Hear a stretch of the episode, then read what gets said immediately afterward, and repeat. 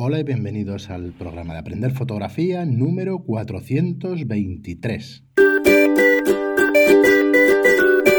Hola, soy Fran Valverde y una última vez este mes de agosto, o eso espero, eh, os eh, grabo yo solo porque no hemos podido coincidir Perar y yo, así que nada, espero que este sea el último programa, el viernes espero que nos escuchéis a los dos, que hemos quedado para grabar esta misma tarde y ya la semana que viene con programas, con programas normales, con programas eh, con...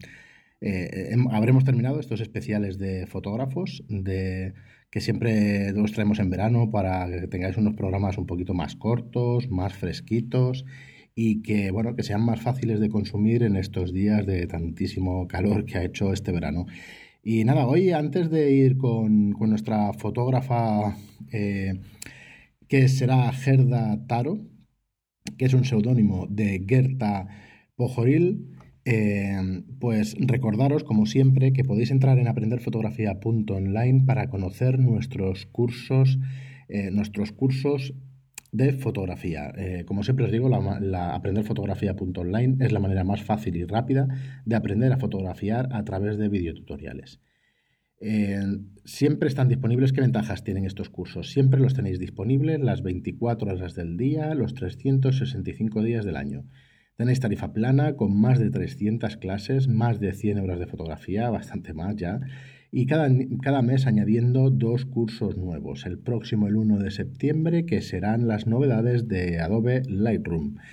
Incluye tutoría, soporte de dudas individualizado, no tenéis permanencia, no tenéis periodos mínimos, cada curso está compuesto de 10 lecciones, puedes ver los cursos las veces que quieras y acceder a los cursos desde el primer momento del primer pago, que son 10 euros, únicamente 10 euros al mes. Y nada más, no me extiendo con, con el tema de los cursos y hoy quería traeros pues esta fotógrafo, esta fotógrafa que nació eh, fotógrafa, joven fotógrafa, que la verdad es que eh, fue, fue una putada, que, murió a los 26 años en, el Escorial, en España, cubriendo la Guerra Civil Española. Y nació el 1 de agosto de 1910. Vamos a hacer un pequeño repaso por su vida y nada, os, eh, os conviene que vayáis a la web y que buscáis sus, que busquéis sus imágenes. Mm, pues para que os hagáis una idea de su trabajo y de lo importante que ha sido. Eh, fue tan importante, mm, voy a avanzarme a, su cronología, fue tan importante porque fue la fotógrafa que junto con André formaron el fotógrafo Robert Capa. Y digo que formaron al fotógrafo Robert Capa porque Robert Capa no es un fotógrafo americano como ellos inventaron, sino que juntos fotografiaban tanto Gerda Taro como André Erno Friedman hicieron pareja y fotografiaban bajo el seudónimo de Robert Capa. Yo creo que, eh, a ver, es bastante conocido este hecho, pero creo que no es del todo, del todo conocido. Así que aquí os traigo este programa para que sepáis que Gerda Tarao junto con André Erno Friedman, eh, pues la verdad es que se inventaron este nombre, ¿no? De, de, un fotógrafo inglés que tenía muchísimo renombre, y, pero vamos, totalmente inventado, y así pues pudieron cobrar más por sus fotografías. Bueno, Gerda Taro, Gerda Taro nació en Stuttgart, en Alemania, el 1 de agosto de 1910. Como os digo, murió en el Escorial, España, el 26 de julio de 1937. Perdón. Em, Gerda bueno, murió con un accidente en una retirada del ejército republicano, en una de las victorias del ejército republicano en la guerra civil. Y bueno, fue una pionera periodista gráfica de guerra en Alemania y en España.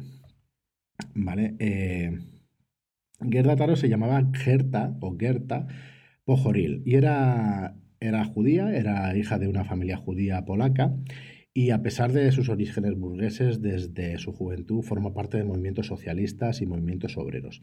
Eh, por ello, pues a la llegada de los nazis al poder, como os podréis imaginar, y tras haber sufrido una detención en 1933, pues huyó a París con una amiga pues para salir de, de las garras, ya sabéis, de los nazis de la época. Un año después, en 1934, conoció a André Erno Friedman, un judío húngaro que se gana la vida como fotoperiodista y de quien se enamora. Gerta y André empezaron una relación y, bueno, eh, él pues le enseñó a fotografiar a Gerta. Entonces empezaron ahí pues sus, eh, sus vicisitudes por el mundo de la fotografía.